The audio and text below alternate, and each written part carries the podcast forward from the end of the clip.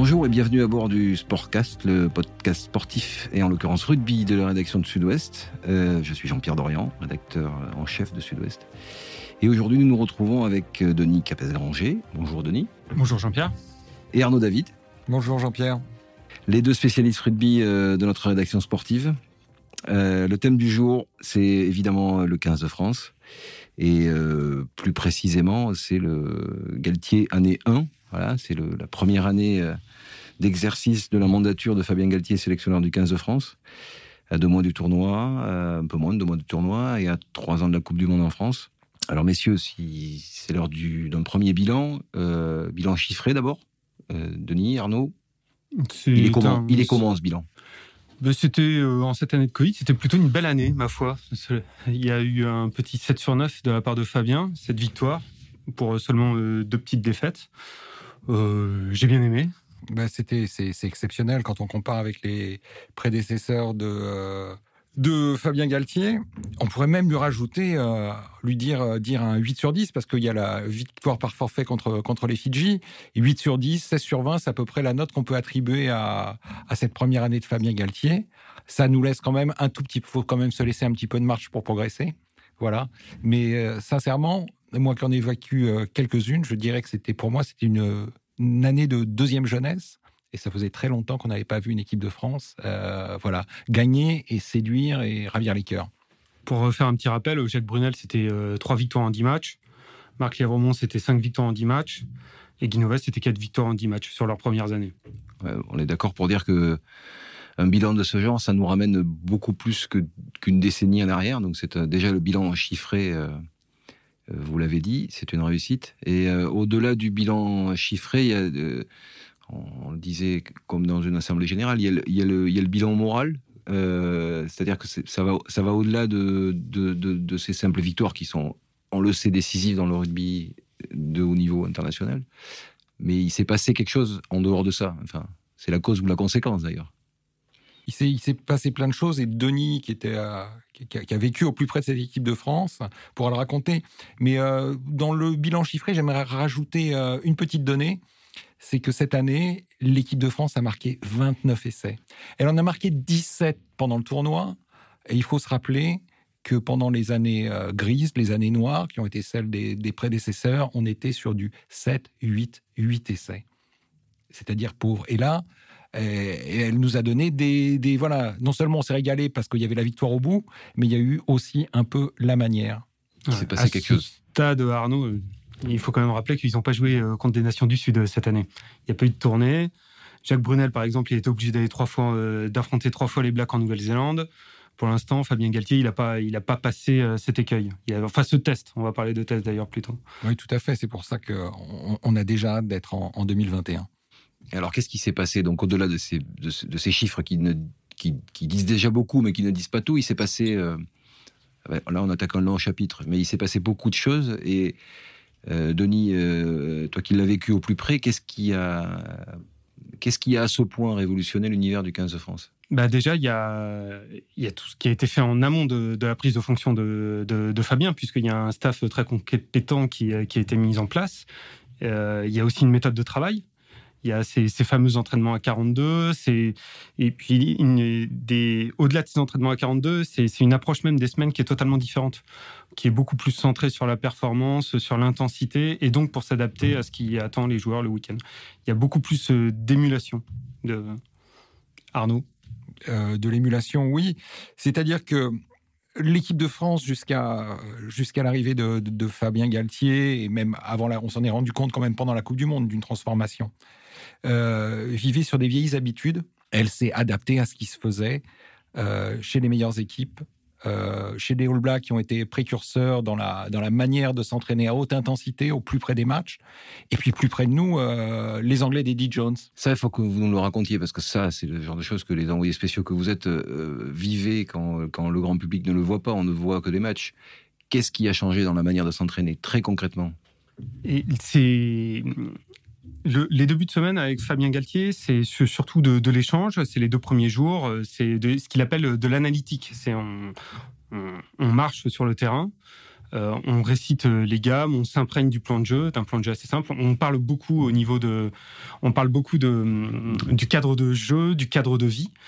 Et c'est vraiment le mercredi où euh, on monte vraiment euh, très haut les curseurs d'intensité dans, dans, un entraînement euh, très spécifique, qui est presque en opposition, raisonné bien évidemment, mais où en termes de sur la volumétrie et sur l'intensité des données des données GPS sont, sont, très, sont très exigeantes. Et c'est là où les joueurs peut-être autrefois se gérer peut-être un peu plus dans la semaine. Là, ils n'en ont pas cette, cette occasion. Là, c'est euh, au taquet, au taquet, au taquet. Et ça les prépare au mieux. C'est ce qui prépare au mieux, finalement, ces séances à haute intensité, à l'intensité du match du, du, samedi. Et je voudrais ajouter, parce qu'on a eu euh, l'occasion, euh, Denis et moi, d'y assister, c'est ce, qui est, ce, ce que je trouve formidable d'un point de vue pédagogique et euh, c'est que ces, séquences, ces séances à haute intensité, on a pour la, ça fait, on, le faisait plus depuis des années, mais on a l'occasion d'en être témoin nous journalistes. Et, euh, et, ce qui est, aussi, ce que je trouve formidable aussi du, du point de vue pédagogique, c'est-à-dire que avant même le début de la séance, Raphaël Ibanez vient au bord du terrain et nous présente ce que seront les contenus de ce que seront les contenus de la séance avec euh, tant de séquences à 3 minutes euh, minutes de jeu euh, continu, tant de séquences à une minute, etc. Et sincèrement, ce qu'on voit ensuite sur le terrain, mais ça, ça, donne du ça donne, ça donne du sens à ce, à ce, qui nous a été expliqué. Tout est tout, tout est lié. Il y a une méthode et ce qui est vraiment plaisant, c'est qu'on la voit ensuite se mettre en place et le mercredi et le samedi leur euh, jour de match. Et c'est pas qu'un simple slogan en plus, parce que c'est vrai qu'on pourrait se dire, ça, ça, flatte un peu un esprit euh, peut-être vieille école de dire oui, enfin on se rentre dedans euh, à quelques jours du match. C'est vraiment argumenté par des, des, données physiologiques qui montrent que si, si, le mercredi on monte haut, on sera plus performant le, le week-end. C'est pas juste. Si je résume Denis en disant. Euh, euh, je vais évidemment caricaturer, mais euh, avant on faisait la préparation physique d'un côté et la préparation rugby de l'autre. Et là, en l'occurrence, on groupe les deux, c'est ça mmh. l'idée? C'est, pour reprendre les termes de Thibaut Giroud, qui est le, le, manager de la performance de l'équipe de France, c'est de, de, la préparation intégrée, c'est de la préparation physique par le rugby. Et en l'occurrence, l'idée, c'est quoi? C'est de, de pousser les joueurs dans cette zone dans cette zone rouge pour qu'ils la reproduisent tout bonnement euh, sur les matchs.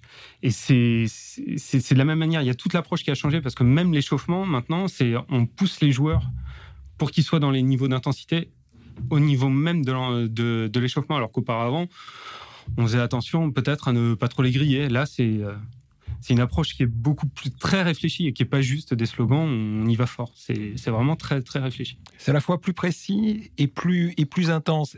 Et, Jean-Pierre, euh, vous vous en souviendrez peut-être, euh, avec Bernard Laporte, au moment de la mise en place du jeu par bloc, au début des années 2000, il arrivait à l'équipe de France, avec Fabien Galtier justement comme demi de mêlée, de réciter son rugby sans ballon et ses, et enchaînements sans ballon.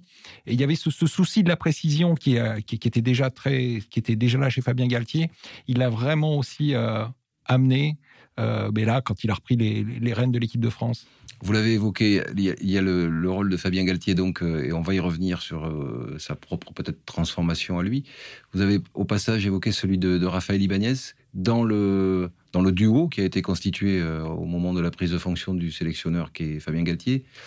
Raphaël Ibanez manager, ça se concrétise comment? Quel est le quel est le rôle qu'il joue dans, dans, dans la réussite là que vous décrivez? Je trouve que sur cette fin d'année, notamment avec ces, groupes qui ont été euh, totalement remaniés, on a vraiment pris la mesure euh, finalement du rôle qu'il habitait totalement, puisque il, a su, euh, au-delà des, formules qui peuvent résonner un petit peu comme des slogans, redonner du lustre euh, quelque part à la sélection, je trouve, euh, et dans la manière de la vendre et dans la manière dont il en parle aux joueurs. Et euh, je trouve que c'est très, c'est très prégnant dans ce staff. C'était un, c'était un enjeu là aussi tout à fait très transparent de, de, redonner du, du lustre. C'est vrai, ils ont, ils ont pu nous faire sourire au tout début, on doit l'avouer, avec les sortes d'entretiens de motivation qu'ils pouvaient faire passer aux joueurs ou aux petits questionnaires qu'ils envoyaient aux joueurs. Mais tout ça fait sens finalement quelques mois après. Euh, il y a quelque chose qui se dégage. Ils ont réussi à créer un esprit de groupe, quelque chose presque un esprit club euh, au, à Marcoussis, qui n'existait plus trop ces dernières années. Je crois que l'équipe de France est redevenue euh, le, phare, le phare du rugby français. et le point de le point de le point d'ancrage aussi. Et c'est-à-dire que les joueurs aujourd'hui ont envie de venir en équipe de France et ils savent qu'ils vont y trouver l'excellence. C'était plus le cas malheureusement ces dernières années. Où finalement, quand ils faisaient le comparatif club équipe de France, ils avaient le sentiment que euh, ben en club euh, la qualité technique, l'approche, elle était, elle était plus moderne, elle était plus pertinente qu'en équipe de France. Aujourd'hui, le rapport s'est inversé. Et là, le staff, la composition de l'ensemble du staff, y est pour beaucoup aussi. C'était, on, l'a, on l'a très, nous, nous trois les premiers, on l'a beaucoup vendu comme étant euh, entre guillemets un staff de rêve. Il s'avère donc que c'est plutôt une réussite de ce point de vue-là. On a des gens pointus qui font. Euh, c'est, une réussite et qui aussi, comme euh, je, rejoins Arnaud quelque part, c'est apporte aux joueurs finalement tous les repères qu'ils ont déjà au quotidien en club. Finalement, euh, c'est vrai qu'on a tendance à présenter euh, ce que fait l'équipe de France un petit peu comme si c'était révolutionnaire, mais en fait, il réadapte, il reprofessionnalise le quotidien au même titre que les joueurs ont l'habitude en club. Et c'est pour ça, finalement, sans doute que les joueurs sont aussi à l'aise et, donnent autant l'impression de, s'épanouir dans ce cadre. Oui, il y a beaucoup de compétences qui sont, euh, qui sont additionnées, qui s'agrègent autour de l'équipe de France. Et ce qui me semble euh, important, c'est que chaque voix porte. C'est-à-dire que c'est pas le jeu de l'équipe de France simplement de Fabien Galtier, c'est que chaque, chacun des, des, entraîneurs, des adjoints amène sa patte et euh, il y, a un mode de fonctionnement qu'on ne soupçonnait pas forcément chez Fabien Galtier, qui est très collectif. Alors ça, c'est une parfaite transition. On a, commencé à l'évoquer, Arnaud, mais vous parlez tous les deux, du, de, on parle beaucoup de, Fabien Galtier. Il a changé, Fabien Galtier? Euh, Oui. Je Arnaud, Arnaud tu es celui qui le connaît depuis le plus longtemps. Oui, oui, oui, oui, oui. Fabien, il a tout le temps eu un petit, un petit travers euh, égotiste et égoïste. Euh, et il lui fallait des gardes-barrières. Et dans ce que Bernard Laporte a mis en place, en réunissant toutes ses compétences, eh bien, il a finalement, on a finalement placé des, euh, des gardes-barrières autour de, Fabien Galtier. On l'empêche de s'égarer, on empêche, on a, voilà. Et lui s'en est peut-être lui-même rendu compte parce qu'il a aussi subi l'échec à Montpellier, à Toulon. Et donc, il est beaucoup plus aujourd'hui en retrait. Il cherche pas à prendre toute la lumière. Il est beaucoup plus dans l'échange et dans le partage avec ses adjoints, mais parce que je crois qu'il reconnaît chez ses adjoints une véritable compétence. Et en l'occurrence, ce qu'il ressort, c'est ce qu'il y a de meilleur, peut-être chez lui, c'est le, technicien, Denis. Oui, tout à fait. C'est euh, précis, euh, c'est coordonné, c'est euh, parfait. c'est très, oui, c'est très, c'est très pensé, c'est très rationnel. C'est allé même au niveau du, des, des, options de jeu, si on les regarde de près, un peu à contre-courant de ce, qu'on, de ce que le grand public ou les clichés euh, attachent au mot du French flair, du rugby français. Hein. Euh, c'est un jeu qui est on basé. Va parler, On va parler du jeu au pied. Voilà, on va parler du, on peut parler du jeu au pied, on peut parler de la, du, du, de la primauté de la, de, de, la défense. Voilà, ça fait partie des, ça fait partie des, des choses que, que, que Galtier a mis en place. Il l'a mis en place aussi, mais il l'a expliqué plusieurs fois. C'est parce qu'il doit aller vite, donc c'est finalement un, un plan de jeu relativement simple, tout en étant efficace, qui fait pour être assimilé le plus rapidement possible par les joueurs. Et c'est aussi sans doute pour ça qu'ils s'y retrouvent, d'ailleurs, tout bonnement. Dans l'équilibre, dans l'équilibre du staff, si on peut juste s'y attarder, il faut dire que on connaît le, on connaît pour l'avoir vécu, les pour les avoir vécu les défauts de Fabien Galtier, qui est pas forcément la personne la plus chaleureuse, euh, qui peut être cassant, mais dans les gens qui, qui, entourent cette équipe de France, il y a les entraîneurs qui, justement, amènent cette, cette dimension affective. Je pense à, à, William Servat, à, à Karim Ghezal et, et, à, et à Sean Edwards, avec, euh, voilà, qui est, euh, qui, est, vraiment, lui, quelqu'un de, de, extrêmement chaleureux. C'est l'entraîneur de la défense. L'entraîneur de la défense, qui est anglais, qui parle dans du, dans du franglais, mais qui fait passer ses expressions et qui amène beaucoup de, euh, beaucoup de chaleur. Et qui, interagit beaucoup avec les, avec les joueurs. Pour compléter le staff, Laurent Lavitte, son rôle aussi est, important. Enfin, c'est quelqu'un qui est proche de Galtier, euh, dans les idées aussi. Oui, tout à fait, tout à fait. Et, euh, ils sont vraiment dans le partage et c'est un peu, c'est un peu de, de cousins, de frères. Hein. Ils ont fait, ils, ont, ils, étaient ensemble à Colomiers, ils se connaissent par cœur. Et euh, la proximité est importante parce que lui était quelqu'un aussi qui, qui, qui, est beaucoup plus, peut-être plus exubérant, plus ouvert, Laurent Lavitte. Et derrière tout ça, il y a forcément euh, le rôle de Raphaël Ibanez qui, prend toute sa dimension dans la mise en musique euh, entre le staff et entre les joueurs.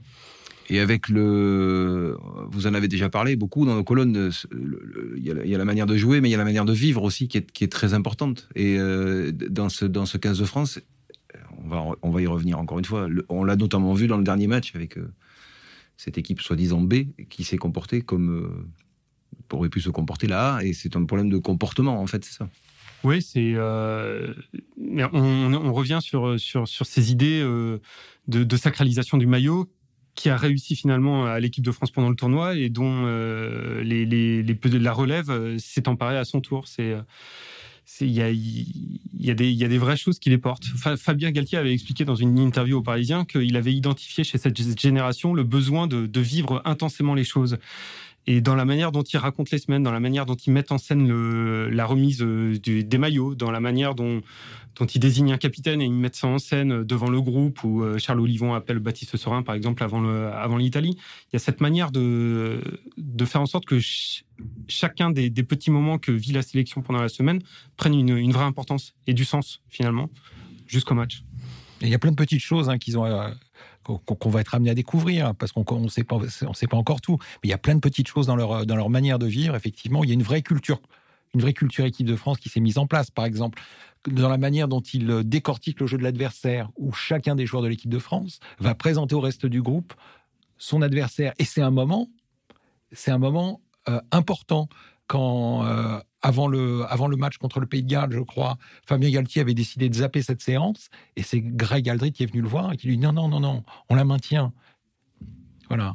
Et donc, ça, ça fait partie du, du cadre qu'ils ont, du cadre, qu'ils ont, tellement bien posé qu'ils ok. Les joueurs sont attachés. Vous des aviez... choses qui, encore une fois, pardon Jean-Pierre, des choses encore une fois qui existent en club d'ailleurs, oui. et qui sont euh, qui sont reproduites ouais, ça, avec réussite. Ce que vous nous décrivez, c'est que ce que ce que ce qu'a réussi Galtier et son staff, ce qu'ont réussi Galtier et son staff, c'est finalement d'arriver à faire de, de l'équipe de France euh, une équipe de club avec ses repères et avec l'atout quand même qu'ils ont eu faut pas, faut pas le négliger. C'est on leur a donné quelques, quelques moyens de réussir. C'est qu'ils n'ont, ils, sont ils, forment le staff qui aura eu euh, le plus de joueurs, le plus de temps à sa disposition, au final. Tout à fait, tout à fait, puisque euh, sur le sur le tournoi euh, de 2020, pardon, Fabien Galtier a pu faire appel à 42 joueurs. Donc, c'est les conditions de travail, effectivement, dont aucun sélectionneur n'avait pu jouer jusque, jusque-là. Il les a eu 15 jours avant le début du tournoi, puisqu'il les avait rassemblés en janvier euh, à Nice. Là encore, c'était quasiment inédit. Arnaud, je crois, c'est toi la mémoire du rugby, je te rappelle. Ça euh, l'était, c'est sûr. Et les, les, fruits, euh, finalement, de, ce confort de travail, ils les ont touchés à plein sur cette fin d'année où les accords qui plafonnaient pendant la, tournoi, la, tournée pardon, d'automne à trois feuilles de match par joueur, a imposé à Fabien Galtier euh, d'ouvrir très largement la sélection pour les deux derniers matchs. C'est là où ils ont touché les fruits, donc je me répète, puisque tous les joueurs qui sont arrivés connaissaient la méthode, connaissaient les, modes d'entraînement et connaissaient le point de jeu de Fabien Galtier pour l'avoir éprouvé dans les entraînements à 42 pendant tout, tout, au long du tournoi. On a commencé à parler des joueurs, nous, tout à l'heure, vous avez eu une belle formule pour dire euh, cette Coupe d'automne, ce, ce, ce, moment qui était un peu bizarre, hein, après le, la bagarre politique qui a eu lieu entre Ligue et Fédération.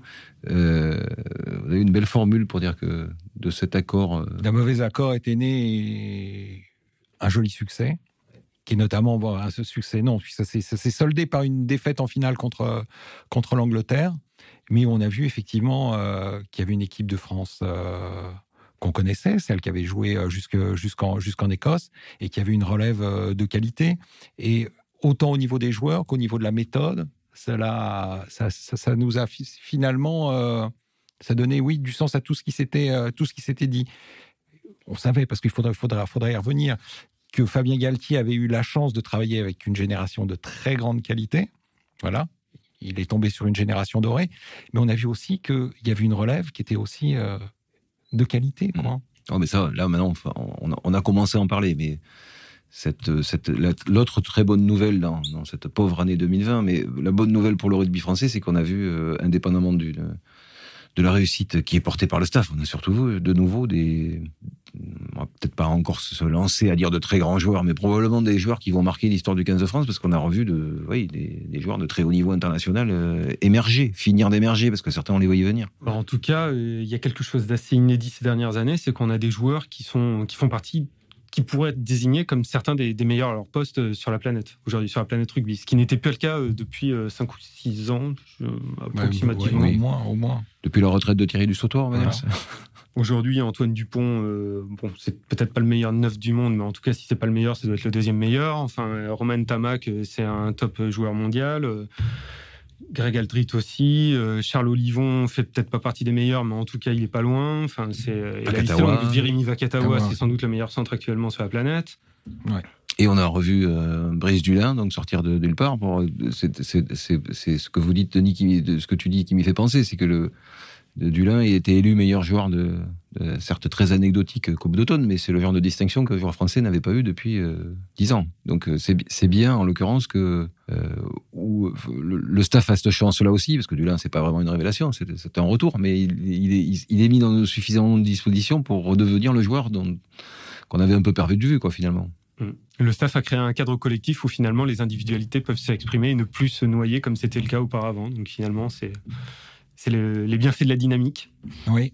Et finalement, on savait, on savait euh, au sortir du, tournoi qu'on avait euh, ouais, quoi, 25 joueurs de qualité. Euh, après la Coupe d'automne, on peut se dire qu'on peut partir sur 30, 35 et que c'est vraiment prometteur parce qu'on a une Coupe du Monde en, 2023. Il va y avoir, des, il va y avoir des, des baisses de forme, des blessures, mais le réservoir, il est un peu plus profond et qualitativement de meilleure qualité encore qu'on l'espérait. Ouais, c'est tous les postes sont doublés, c'est ça. Aujourd'hui, quasiment tous les postes sont doublés. Bah, là, euh, à l'issue de sa première année, euh, Fabien Galtier a donc euh, testé en match ou en tout cas mis sur sa feuille de match une cinquantaine de joueurs. Et dans, dans le cadre des entraînements, que ce soit des, des, convocations, pardon, que ce soit à 42 ou à 31, c'est plus de 70 joueurs qui sont passés à Marcoussis tous ces joueurs ne donneront pas forcément satisfaction à chaque fois qu'ils seront lancés. Mais en tout cas, sur ceux qu'on a vus, les 50 qu'on a vus, ont été plutôt bons. Et il en a fait débuter une vingtaine 43. En, en, tout. Première cap, première cap. Hein, je, je dire... utiliser, utiliser 43. Euh, première cap. Euh, ouais, ça va être une vingtaine, euh, à peu près la mm. moitié. Mm. Oui, donc c'est bien, c'est bien qu'il y, y, y, y a, la relève. Il y avait aussi des joueurs. Enfin, il n'a pas fait débuter Antoine Dupont. On savait, on déjà que ni, même. Mais il y a des joueurs qui l'a, qui l'a porté encore plus haut, on va dire, et surtout que ce collectif a porté plus haut parce que c'est ça l'autre, la bonne surprise dont vous parlez, c'est que oui, on, savait déjà à la sortie du tournoi et même dès le début de ce Coupe d'automne qu'il y avait une équipe type qui tenait la route.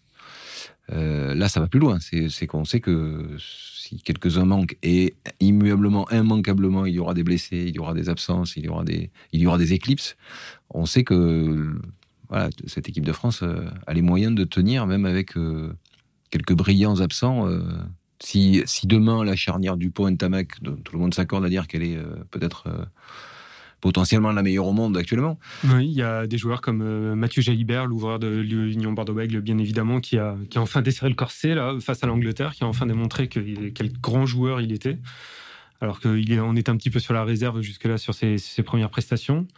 Euh, il y a Baptiste Couillou, il y a Baptiste Serin. Enfin, puis même sur des postes en souffrance, c'est là où c'est intéressant. Sur des postes où le rugby était en souffrance, comme en deuxième ligne, au poste d'ailier, euh, il y, a, des petits visages qui sont apparus, comme celui de, euh, de Baptiste Pesanti, le Palois, de Villiers, l'ailier toulonnais. Il y, a, vraiment des bonnes surprises. Oui, Anthony Gelonche en, en, troisième ligne. Il est, il est sûr que là, il va avoir Fabien Galtier qui a une idée assez arrêtée sur ce que doit être, sur ce qu'est son équipe type. Hein.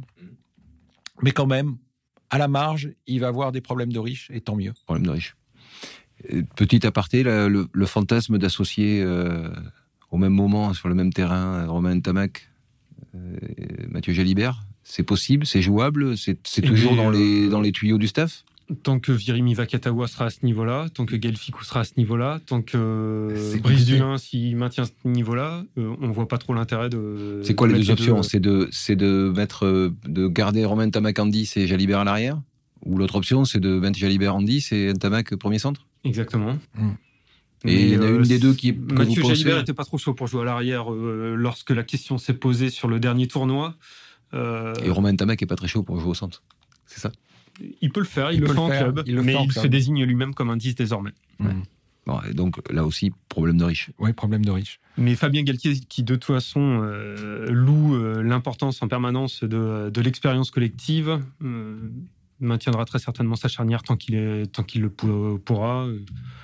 et, c'est, Et c'est et cohérent. toutes ces associations euh, quand il le pourra. Ouais, parce qu'elles sont vraiment, elles sont vraiment très performantes. hein. Ça, euh, on peut rêver effectivement d'avoir, euh, euh, Mathieu Jalibert euh, associé à Romain Tamac au centre. En même temps, on perdrait certainement peut-être quelque chose au niveau de, la percussion au milieu du terrain qu'apporte, qu'apporte un Virimi Vakatawa. Et, euh, et même de la densité qu'amène à, à ses côtés aujourd'hui un, un Gaël Ficou qui s'est, euh, qui s'est métamorphosé depuis la, Oui. depuis, la, depuis la Coupe du Monde, qui est devenu euh, qui, qui, qui hésite plus, à faire le, le sale boulot quand on joue au trois quarts centre et, et qui est un papa des Ouais, qui est le papa, qui est ouais. des lignes arrière. Ouais, c'est un des rares joueurs à plus de 50 sélections aujourd'hui dans, ce, de 50 dans cette pouponnière géante. Là. et qui reste un joueur jeune hein, parce qu'il faut souligner que cette équipe de France elle a elle- a 24 ans elle a 24 ans de moyenne C'est d'âge. ça qui est formidable. Ouais. Et alors ce tournoi qui se profile, euh, qui va très vite arriver, vous avez les dates et le calendrier. Ça, je suis sûr que vous l'avez préparé. Mais oui oui oui et on va commencer par deux déplacements. Alors en Italie ça va on aime bien Rome mais après il faudra aller à Dublin. Mhm. C'est moins sympa. C'est moins pour, sympa. pour jouer au rugby. Pour... Ensuite, on recevra l'Écosse. Et puis, on recevra l'Angleterre. on ira en Angleterre. Pour un, voilà. Et on finira par le Pays de Galles. Donc, c'est un tournoi avec, euh, avec trois déplacements, avec euh, deux déplacements chez les, chez, les, chez les deux gros costauds, l'Irlande et puis bien sûr l'Angleterre. Donc, euh, voilà, ça va être. on espère que ça va être le tournoi de la, de la confirmation. Mais. Tournoi d'année impair, historiquement, c'est pas les tournois qui réussissent le mieux au 15 de France, à, à cause du calendrier et, du- et des deux déplacements, notamment, évidemment. Mais euh, c'est un vrai test, donc. Ce sera un vrai test. On verra, on verra si après ce- ce- cette année 2020 de décollage, on peut, euh, voilà, on peut Denis. continuer en haute altitude. Denis parlait du fait que le- dans, le, dans le bilan, ce qu'il fallait pondérer, c'est que euh, on n'avait pas joué beaucoup de gros, et donc euh, là, pour la peine, on va avoir deux gros déplacements, et c'est pas fini parce qu'au mois de juin, Denis, il y aura encore. euh, Au mois de juillet, désormais, Jean-Pierre. Si, le, si si Covid, si le Covid le permet. Si le Covid le permet, euh, l'équipe de France s'envolera euh, en, Australie, en Australie, qui n'est pas la référence ultime, mais aller se frotter aux Australiens, euh, c'est toujours quelque chose d'assez. Ce sera aussi un Je test. pense que vous pouvez en témoigner tous les deux. Ce sera aussi un test. Et tout ça, évidemment, euh, c'est ce qui est plutôt formidable. Vous l'avez dit tout à l'heure, Arnaud, pourra peut-être conclure avec ça, mais ça, ça, ça a quand même considérablement euh, rebattu les cartes du jeu politique aussi du rugby français. Parce qu'on a quand même l'impression que le, le, le 15 de France est redevenu, euh, grâce à ça, ou enfin, là aussi, cause ou conséquence, mais est revenu un peu au centre du jeu. Euh, je, crois que les, les présidents de clubs en ont, en, ont pris conscience. En même temps, on sait combien il a été difficile d'a- d'arriver à un accord pour, pour cet automne.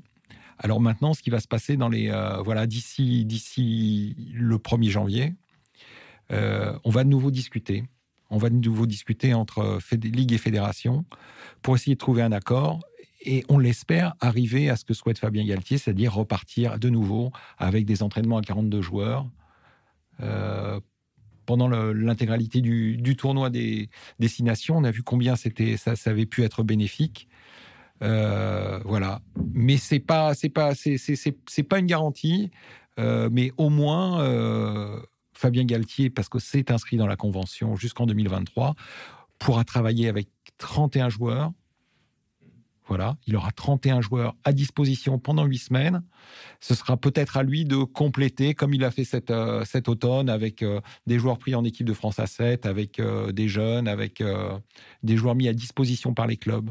Denis, on va finir là-dessus. euh, on se reverra, on se reparlera d'ici là, mais euh, le tournoi, là, dans ces conditions-là, la France peut le gagner, peut postuler. euh, Après tout ce qu'on vient de dire, je suis bien obligé de dire oui. c'est raisonnable de dire oui? Là maintenant, oui, c'est raisonnable de dire oui? Non, mais il y a quand même un déplacement qui va être très compliqué en Angleterre une nouvelle fois. Mais après, on... l'équipe de France, c'est tout, tout est à la portée de l'équipe de France, hein. très honnêtement. Arnaud, avis, Ouais, je avis- partage complètement. avis partagé. Ouais, avis partagé. Je, je vois bien un, cas, un, un- un 4 sur 5. Un 4 sur 5 pendant ce tournoi. Allez, soyons raisonnables. On en reparlera. Ouais. On, on prend les paris. Euh, merci, messieurs, et à très bientôt. Salut à vous. Merci. Vous pouvez retrouver ce- cet épisode du Sportcast et les précédents sur notre site sudouest.fr, sur notre page Acast, Spotify, Deezer, YouTube et encore les applications Apple et Google Podcast. Merci et à très bientôt.